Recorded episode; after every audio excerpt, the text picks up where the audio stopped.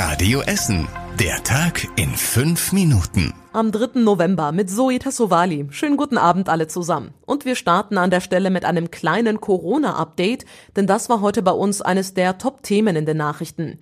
Die Stadt setzt im Kampf gegen steigende Corona-Zahlen weiter auf die Impfungen in den Stadtteilen. Diese Woche gibt es noch sechs Termine, die nächsten im Südostviertel, Altendorf und Holsterhausen. Am Freitag ist außerdem das erste Mal der neue Impfbus unterwegs. Über den Erfolg lässt sich streiten. Im Schnitt ließen sich bei den letzten Terminen nur rund 50 Essener zum ersten Mal impfen. Die Impfquote stieg bei uns im letzten Monat nur um 1,3 Prozentpunkte.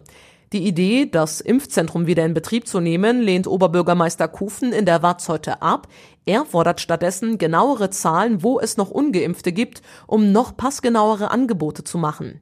Die reinen Corona-Zahlen bei uns in Essen geben aktuell aber kein einheitliches Bild ab. Die Stadt meldete gestern Nachmittag zwei weitere Corona-Tote. Beide waren schon sehr alt und starben im Philippus-Stift in Borbeck. Außerdem hat sich die Zahl der Corona-Toten auf den Essener Intensivstationen verdoppelt. Aktuell werden dort elf Patienten behandelt.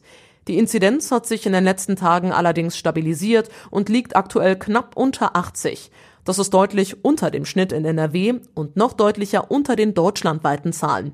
Alle Details dazu und auch alle aktuellen Impftermine bei uns in Essen findet ihr auf radioessen.de. Und diese Meldung kam vor knapp einer Stunde rein. Ein ehemaliger Arzt von der Uniklinik in Holsterhausen muss für dreieinhalb Jahre ins Gefängnis. Er hatte vor einem Jahr einen Corona-Patienten mit einer Überdosis Schmerz- und Narkosemitteln getötet, laut eigener Aussage, um ihm langes Leid durch die Krankheit zu ersparen. Die Gerichtsmedizin hat per Gutachten bestätigt, dass der Patient nicht mehr lange gelebt hätte. Sonst müsste der ehemalige Arzt vermutlich deutlich länger ins Gefängnis.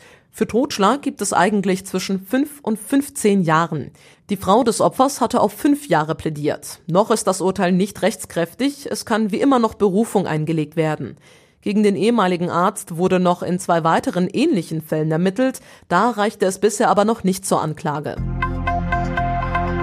Und jetzt zu einer positiven Nachricht. In der Innenstadt läuft der Aufbau für den größten Essener Weihnachtsmarkt. Seit gestern stehen auf dem Willy-Brandt-Platz die große Plastiktanne und die ersten Buden. Wegen der Bauarbeiten am ehemaligen Kaufhof ziehen sie sich dieses Jahr vom Willy-Brandt-Platz über die Kettwiger Straße und den Domplatz bis zur Marktkirche und zum Flachsmarkt. Der mittelalterliche Weihnachtsmarkt zieht auf den Kopfstadtplatz und vor der Marktkirche soll ein großer natürlicher Weihnachtsbaum stehen. Die genauen Pläne findet ihr auf radioessen.de. In Heisingen soll es mehr Parkplätze am Baldeneysee geben. Dafür soll die Buswendeanlage an der Landfährmannfähre umgebaut werden. In den Plänen stehen bis zu 40 Parkplätze. Außerdem soll es auch zusätzliche Halteplätze für die Busse geben. Viele Heisinger befürchten, dass für die neuen Plätze Bäume und Sträucher gerodet werden müssen. Außerdem glauben sie, dass es mit mehr Parkplätzen am Baldeneysee noch voller wird. Die Pläne dafür sind öffentlich. Den Link findet ihr auf radioessen.de. In der Lichtburg ist ja gestern Abend eine Weltpremiere gezeigt worden. Till Schweigers neuer Film Die Rettung der uns bekannten Welt wurde da vorgestellt, allerdings ohne Till Schweiger selbst. Er hatte sich am Tag vorher bei einem Essen mit seinen Töchtern den Magen verdorben, hat uns bei der Premiere gestern Schauspielerin Emma Schweiger erzählt. Ja, ich glaube schon. Man weiß nicht wirklich, weil ich bin ja nicht krank geworden, aber wir denken schon, dass es eine schlechte Ausdauer war. Es geht ihm schon besser, aber natürlich nicht super. Er ist krank gerade. Im neuen Film von Till Schweiger geht es um einen 18-Jährigen mit einer bipolaren Störung. Er ist eine Mischung aus Komödie und Drama. Mehr dazu findet ihr auf radioessen.de. Und zum Schluss der Blick aufs Wetter. Heute Nacht gibt's ganz viele Wolken am Himmel. Es regnet aber nur selten. Es wird allerdings wieder neblig und etwas kühler heute Nacht bei rund 5 Grad. Die nächsten Nachrichten aus Essen gibt's bei Radio Essen wieder morgen früh zu hören ab 6 Uhr.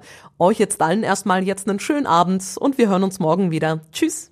Das war der Tag in fünf Minuten. Diesen und alle weiteren Radio Essen Podcasts findet ihr auf radioessen.de und überall da, wo es Podcasts gibt.